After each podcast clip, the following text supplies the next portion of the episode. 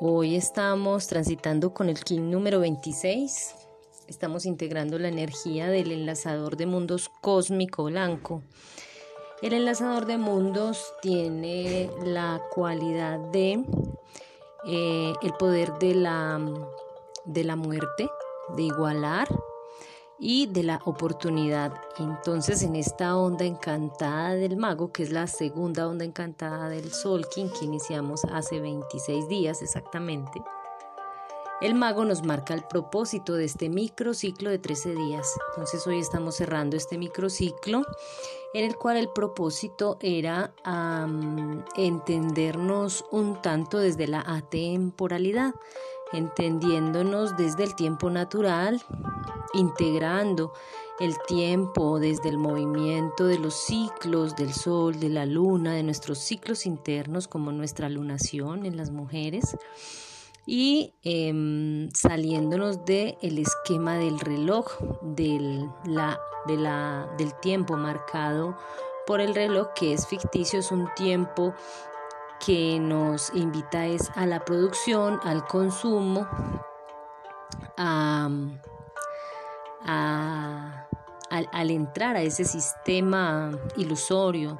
a esa rueda del samsara. Entonces el, enlazador de mundos hoy es la trascendencia del mago. Y en esa trascendencia eh, el enlazador le indica al mago que a través de su proceso de igualar dos ámbitos que creemos que están separados o divididos, eh, vamos encontrando esa integración. El enlazador es la trascendencia en el tono 13 cósmico de la presencia. Eso quiere decir que cuando el, el enlazador, cuando el mago está mm, conectando esos mundos que creemos separados, esas instancias que creemos en dualidad,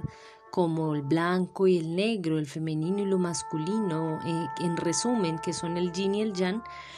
cuando el mago es capaz de desapegarse, es decir, de soltar ese ego, de aplacar ese ego, está en presencia pura y plena. Y en este preciso momento, como magos que somos todos, podemos hacer el salto cuántico, podemos dar el salto a, a una nueva onda encantada, a un nuevo microciclo de tiempo que comienza el día de mañana con el sello mano. Es la mano sanadora, es la mano como propósito. Es un, es un proceso de 13 días que nos va a llevar hacia el conocimiento y a la realización para sanar. Entonces ya dándole gracias a esta onda encantada, la que transitamos durante estos 13 días, hubo bastantes aprendizajes. Ayer cerramos con un círculo hermoso, con muchos aprendizajes, dándonos cuenta que el mago nos invita a hacernos conscientes de nuestra percepción extrasensorial. El mago nos permite hacernos conscientes de nuestra intuición y que cuando vamos a ese estado del, orden natural, del tiempo natural, recobramos esos estados del ser que tanto se nos olvidan en estos procesos de la cotidianidad, en estos procesos en los que el rápido ritmo de la vida, en el que el sistema es el que lleva la batuta y nos moviliza, nos, nos marca momentos, días, momentos del día, inclusive eh, estructura nuestra forma de alimentarnos, marcándonos unas horas específicas del día para desayunar, almorzar y comer o tomarnos unas, unas onces o un algo. El, el, sistema controla y es de ahí de donde debemos tratar de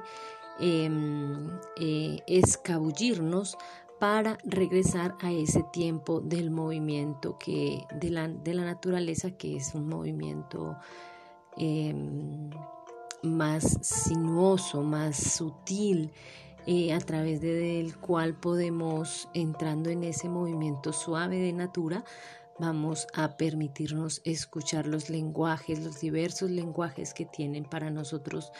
las, hadas, los devas, las ondinas, los silfos, todos estos seres eh, que nos acompañan desde Gaia y que también nos están ayudando a sostener este proceso. Estamos con un acompañamiento constante de ellos y el mago se encarga precisamente de abrir esa conexión con todos estos seres em, que existen pero que para poderlos ver y comunicarnos con ellos debemos hacer un acto de sacrificio y es ese acto de